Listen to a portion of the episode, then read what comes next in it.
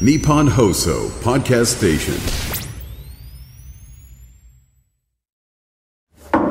いやでね、旭川にあの、まあ、からまた札幌まで、えー電車で帰り、うん。でさらに電車で帰ってそこから新千歳までまたね40分ぐらいかかるんですよ。結構かかるんですよ、でまあでもこの電車に乗らないとあの間に合わないからと思って、えーまあ大体旭川から新千歳空港まで2時間強強ぐらいですかね。ね。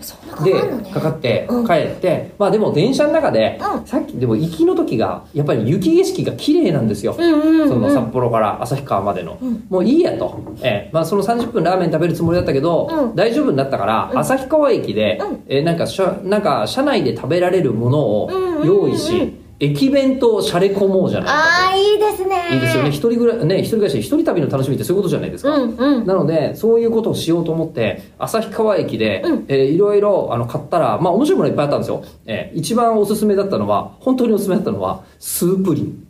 ええ？すお酢？ちっちゃなじゃあのちっちゃなね、マヨネーズの容器にはい。プリンが入ってるやつがあったんですよ、へええー。でそれを、あのこのチューチュー吸いながら食べるプリンっていうのがあってこれは美味しかったです。美味しかったです。あのちっえーこい茶碗蒸しみたいな見た目になってる。あんまりそんな感じ、イねメージで言うと、えーえーこれは結構本当におすすめでした。なんか駄菓子でさヨーグルトみたいなあるじゃないですか。いやでもねもっともっとこんなもっとこう本当にチューブ。だから人によってはそれをクレープの中に入れるのに使うみたいな。そういうのにもありですよみたいなことを言われてるやつで。焼きたいあそれでもいいと思います、ね。でそういうの結構それは美味しかった。それは美味しかったんですが、うん。えー他にもなんかカツサンドとか有名なところがあるらしい。あよかった。固形物出てきた。えーで本当はちゃんと固形物食べるよ、えー俺はリスではないからね、えーリスだったとしても固形物食べてる。なんなら食べてる。え ーいや病み上がりだしと思で食べようと思って、で、えー買って帰るじゃないですか。ワクワクしながら行くじゃないですか、夕方5時じゃないですか、帰りの電車何も見えない。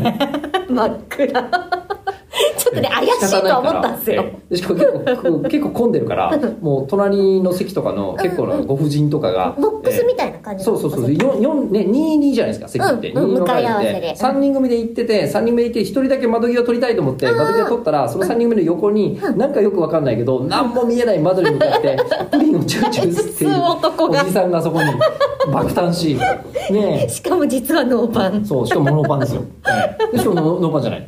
まあ、ノーパンいいんですけど2時間かけて新千歳まで帰るじゃないですか、で新千歳まで帰ったらもう飛行機思いっきり遅延してるの。うわえええ。え ラーメン1時間食べてこれ45ば分遅延しますラーメンも食べてこれたよ、ええ。でラーメンも食べてこれたしもっと言うとでこれ羽田着くじゃないですか、うん。羽田ギリギリ終電が、えっと京急蒲田までしか行かないやつだったんですよええ。で京急蒲田までしか行かない遅延してるからねで蒲田まで、えっと7分で着けば、えーあのー蒲田から有楽町までの最終のゲート特線に乗れるって言って、いやだってあのえー蒲田ダッシュは無理よ。そう。それで蒲田ダッシュしたの。で蒲田ダッシュしたんだけど、今度は京急が2分遅れてて蒲田ダッシュで間に合わなくて結局最後タクシーで帰ったっていう。まあ考えてみたらすげえ楽しかったんだけど俺ついてねえな。パンツないし。パンツのせいか